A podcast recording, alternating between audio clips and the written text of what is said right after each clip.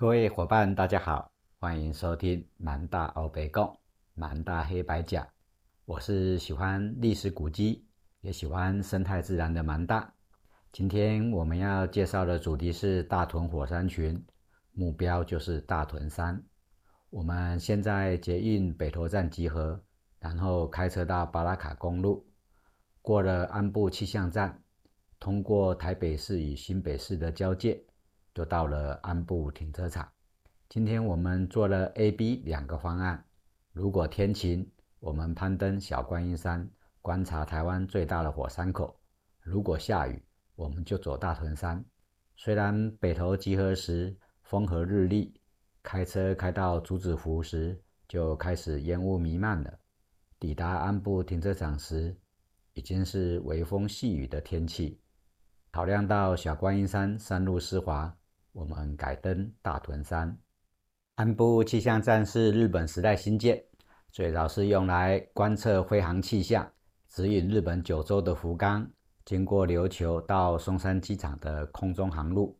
后来增加地震观测业务，成为地震观测的重要成员。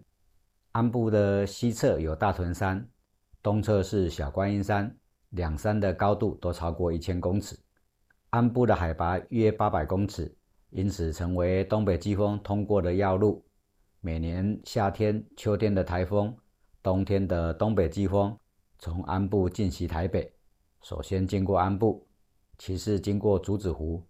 滂沱的雨势造成了安部与竹子湖是台北市雨量最多的地方，在全台湾也是名列前茅。除了雨量丰沛之外，安部也是三角断层通过的地方。三角断层的名称来自新北市树林区的三角，也就是纵贯铁路三家火车站附近。国语的三角，台语念成刷卡，再修饰成文雅的用语，就变成三家。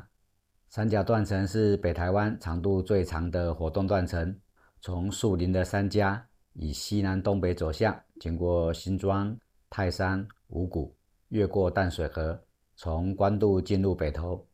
经过了三层崎、桂子坑，进入大屯火山区。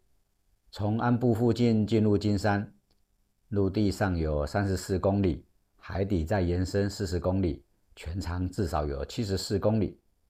我们知道断层的长度与地震的强度成正比，因此如果将来三角断层发生错动，可能会对台北造成严重的危害。三角断层在四十万年前可能发生过错动。造成台北盆地的陷落，最近十万年内仍然有活动记录，因此由中央地质调查所列为二类活动断层。造成地震的原因有四种，最多的是构造型地震，例如板块推挤或张裂所形成的地震；其次是火山喷发，火山喷发附带的灾害类型包括地震；第三是彗星撞地球。白垩纪末期，小行星撞击地球，造成地震与火山喷发。撞击事件导致大量的灰尘进入大气层，遮蔽了阳光，植物无法光合作用，引起的生态的连锁反应，导致了恐龙的灭绝。第四个原因是核子试爆，这是人为因素。核子试爆也会引起地震。最近有一个新的因素，也可能列为地震的原因，例如开采页岩油，或者是捕捉碳。封存于地下岩层都有可能是新的地震因素。安部气象站从民国五十二年起引进了电磁式地震仪，成为世界地震观测网的一员。民国五十三年，中国罗布泊核子试爆；民国六十五年，唐山大地震，安部气象站也是有观测记录的。刚刚提到白垩纪末期小行星撞地球，引起了气候巨变，造成了生态浩劫。原本在陆地森林生存的野猪又重新下海了，原因大概是跟吃有关，避免被吃掉，或者是想要吃鱼。野猪喜欢森林，也喜欢吃鱼，可是鱼却生长在海里，于是野猪放弃了整座森林，重新拥抱海洋。后来的人类称之为海豚。同学很惊讶地问：“真的还是假的？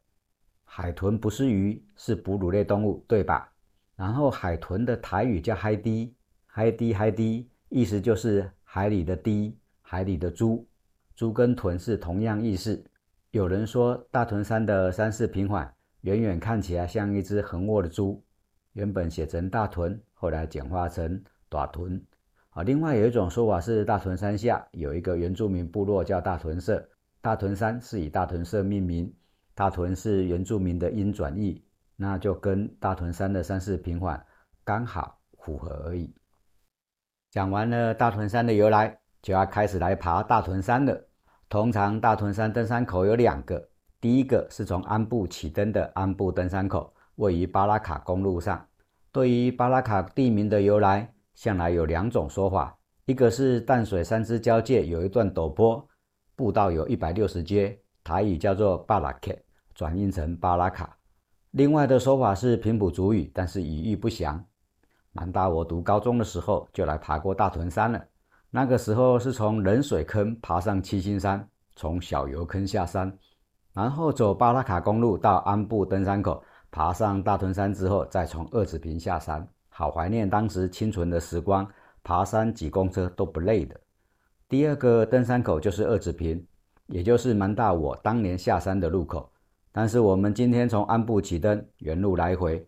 如果下雨，便走车道下山。大屯山车道可通达山顶，但公路较蜿蜒，中途会有交汇登山步道两次，必要时能够从步道下山。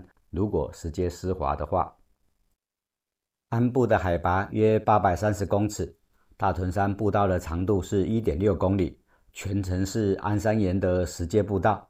安山岩就是火山岩，就是火成岩，是由大屯山喷发的火山熔岩。就地取材，切割打磨，堆砌成步道。步道的两旁就是建竹林。台湾的建竹竹杆纤细坚韧，以前原住民拿来做弓箭的箭杆，所以称为建竹。每年夏天生产的建竹笋是大屯火山区的特产美食。在台湾野外爬山，通常会遇到建竹林，在建竹林中专行，仿佛在游泳。台湾的建竹有三种：台湾建竹。玉山箭竹跟包拓箭竹，台湾箭竹生长在中海拔山区，喜欢挑战终极山的山友，想必都有钻箭竹林的经验。例如加罗湖，想要看到天使遗落的珍珠，就要先穿越箭竹林。玉山箭竹生长在中央山脉高海拔山区，能高安东军的箭竹林应该是很出名的，酸山林民也是多。奇来东林、合欢西林、平荒山后面也有。我们在大屯山区遇到的是包拓箭竹。我们在竹子湖吃野菜料理时，时常点的箭竹笋就是这种包拓箭竹的幼笋，本地特产，其他地方没有。包拓的拓很少见，竹字头底下一个选择的择字。大屯山步道相当的陡直，直达山顶。以前是人工造林时的防火巷。大概一百年前的日本时代，为了营造大屯国立公园。开始在阳明山区造林，种植柳杉等树木，但是阳明山区的东北季风风势强劲，柳杉无法生存，除了少部分避风处存活，包括建筑与芒草重新占领了阳明山区。每年的秋天，大屯山、七星山、擎天岗一带吸引许多游客上山赏芒花。大屯山的夕阳秋芒也是一道亮丽的风景。大屯山步道两旁都是建筑。在海拔一千公尺处有一个凉亭，好像是以前看守森林的小屋改建而成的。接着在步道零点九 K 附近，就会看到躺在路边地上的大屯山观测所石碑。大屯山观测所是日本时代为了航空气象观测，在台北观测所之下设置了大屯山、安部、竹子湖三个观测站。大屯山观测站是主要的观测站。安部与竹子湖是支援大屯山的前进基地。大屯山的海拔高度约有一千公尺，安部约八百，竹子湖约六百，刚好可以观察不同的高度的气象变化，为飞航安全提供帮助。后来，大屯山的航空气象观测工作移到山顶的民航局大屯山驻航站去了。大屯山观测站改为自动观测站，由安部气象站监管。本来还会定期派人拿取气象资料。后来改为自动传输。我们现在在气象署的网站看到的大屯山气象资料，应该就是这个大屯山测站供应的。我们继续往山顶前进，经过民航局的大屯山驻航站，旁边就是大屯山山顶。今天烟雨蒙蒙，视线展望不佳。我们在山顶拍完照，便原路下山。我们在山顶有碰到一位大姐，今年六月刚退休，独自攀登践行大屯山区许多的步道。今天也是独自前来。闲聊中得知我们来自北投社区大学，一直夸赞说北投社大有位新来的登山老师很优秀。完大，我只好很不好意思的讲说，好像是我耶。然后我们就去竹子湖吃竹鸡跟剑笋，为今天的大屯山践行留下美丽的回忆。谢谢各位观众的收听。我们的节目已近尾声，祝大家平安喜乐，我们下期再见。Thank you.